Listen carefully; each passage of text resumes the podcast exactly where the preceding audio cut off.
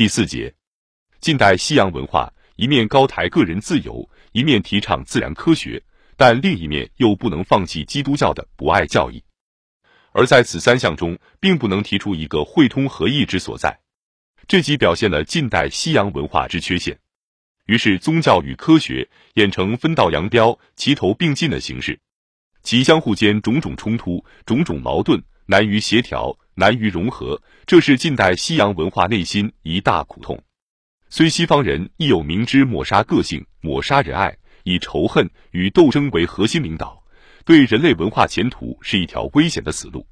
但他们目下所现有的那种以耶教博爱、个人自由与科学精神所形成的鼎足三分的旧文化，却实感有招架无力之弱势。于是，只有依赖原子弹以杀胜杀，或是依赖物质经济之借贷与贿赂，悉能收买信仰，换取思想。这是近代西洋文化内心的更大苦痛。至于孔子教义，不仅不放弃人性中的仁爱。而且也并不曾否认人心中有仇恨，乃至人性中所有一切动向，在孔子教义中均不想施以藐视与鄙弃，只求在人性中指点出仁爱一向来，特别加以培养与教育，作为人生之核心领导，只求其他人性动向在此核心领导下得到融合协调的发黄。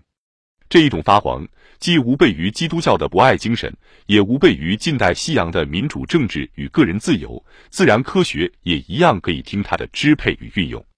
至于这一种超越性的人类文化展演图中所必具的客观内在真理，又如何来把握与认取呢？此在孔子教义中有一极真切极简易的方法：一切地、一切时、一切群中的一切个人，只要能反救己身，认识自性。把来与历史文化的客观存在相印证、相对照，即可相悦而解，莫逆于心。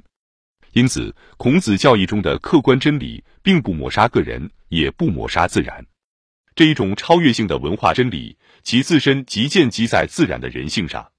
你既把握到这一真理，而真切认识之，你将自现其超越，你将自然有一种崇敬的心情油然而生。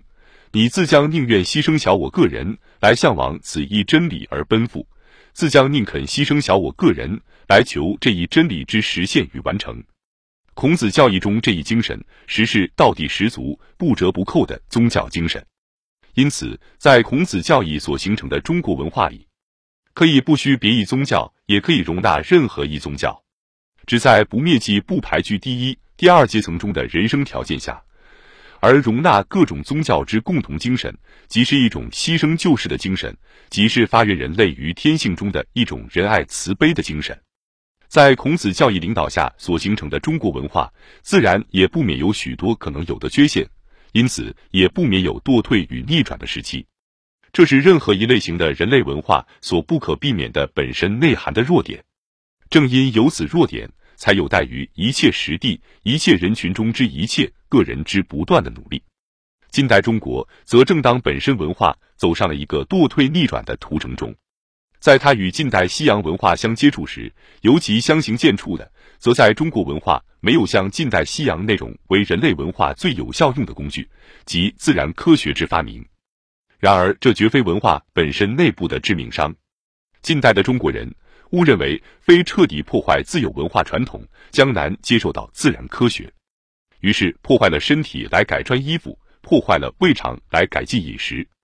然而，中国民族是世界现存人类中最能保留历史、尊重历史，来从历史中求取文化客观真理的一民族。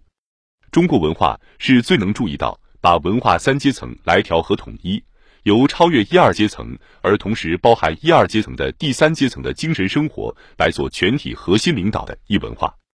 中国文化之被误解、被忽视，必将成为祈求当前世界文化新生的一个大损害。若本文上述文化理论有它不可破灭的见到处，则孔子教义仍将为后起的世界文化新生运动中，就在人类历史本身内部觅取文化真理者唯一最可宝贵的教义。